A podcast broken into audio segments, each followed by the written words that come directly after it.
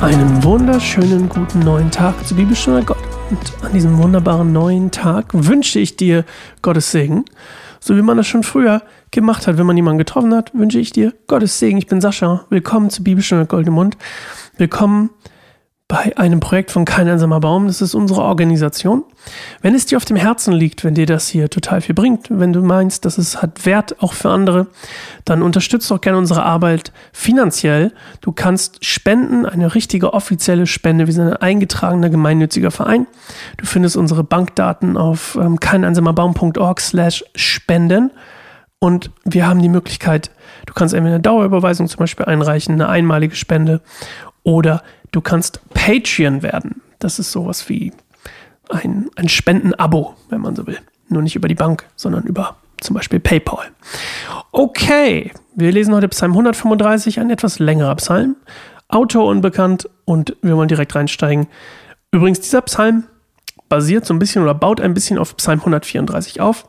Deswegen vermutet man, dass sie mal vielleicht zusammengehört haben oder dass sie zumindest ähm, miteinander verwandt sind. Die Autoren meine ich. also, dass es der gleiche Autor ist, das wollte ich eigentlich sagen.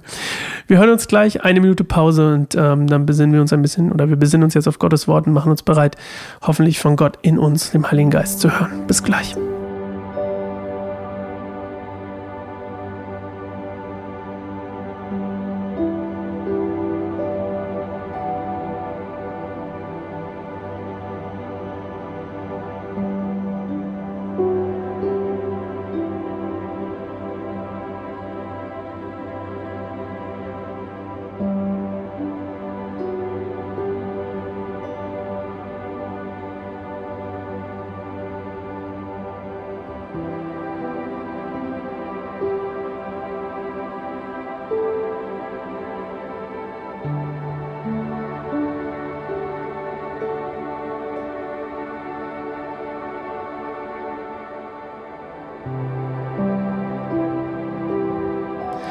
Halleluja.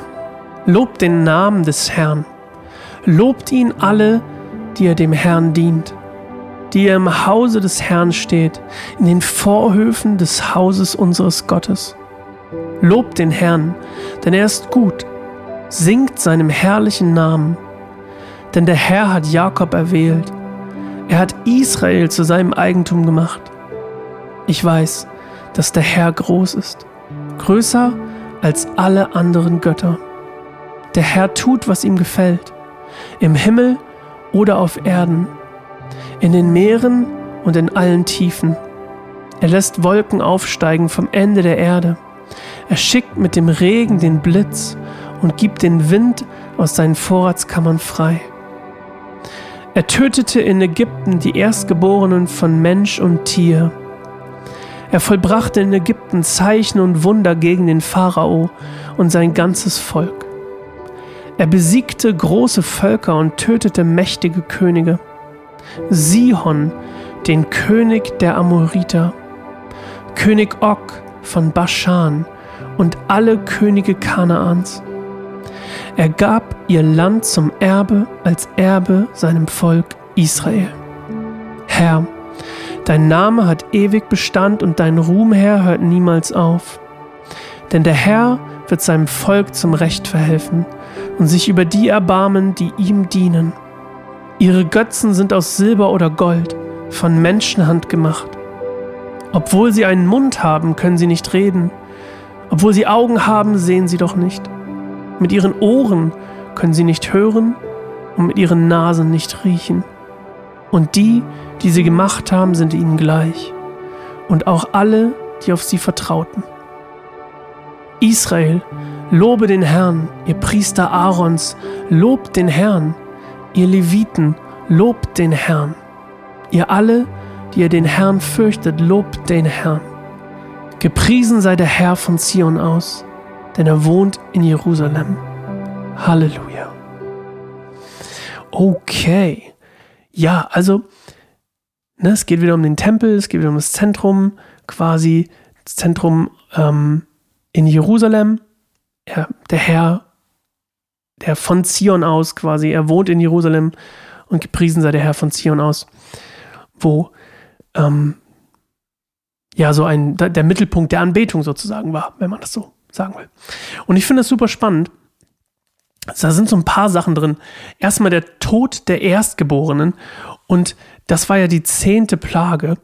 Und die zehnte Plage ähm, wird ja hier relativ dicht benannt, äh, oder dicht, dicht benannt, wird ja hier relativ, ja, simpel benannt. Und ähm, er verbrachte, das Spannende kommt eigentlich danach, er verbrachte in Ägypten Zeichen und Wunder gegen den Pharao.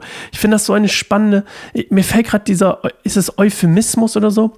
Es gibt so, ein, so, ein, so eine Form, in der quasi etwas Schlechtes irgendwie gut gemacht wird. Und ich finde es hier sehr spannend, dass ja diese Plagen, die damit gemeint sind, also da sind ja diese, die Zeichen und Wunder sind sozusagen die anderen neun Plagen, die Gott über, Is, äh, über Ägypten ge gesandt hat, um sein Volk oder den Pharao quasi zu befreien, äh, zu, zu bestrafen und das Volk zu bestrafen für äh, dafür, dass sie, dass quasi der Pharao sein, das israelische Volk nicht losgelassen hat.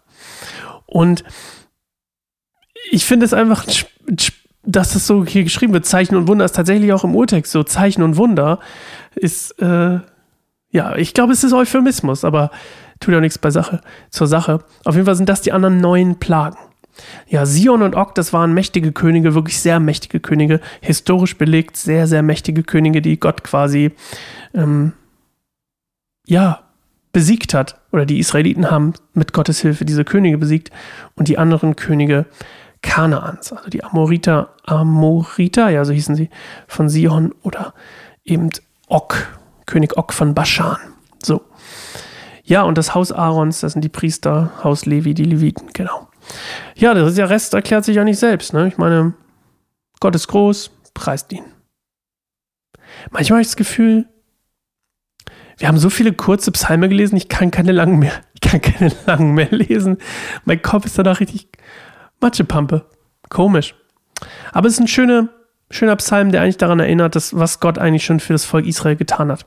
Das ist eigentlich so, wenn man das will, die Zusammenfassung. Gott hat sie gerettet und hat ihnen das Land gegeben.